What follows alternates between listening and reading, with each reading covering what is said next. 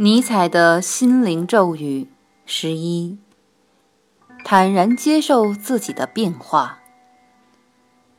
过去的自己所坚信的真相，现在竟成了错误；过去的自己所坚持的信条，现在也发生了变化。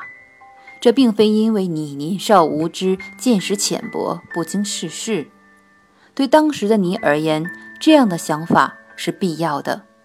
对当时那个层次的你来说，那是真相，也是信条。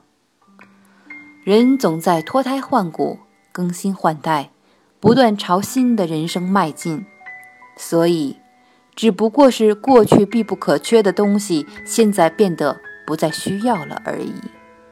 所以，对自己的批判和听取他人对自己的批判，其实也是对你的蜕变的一种促进。为了让你更快的焕然一新。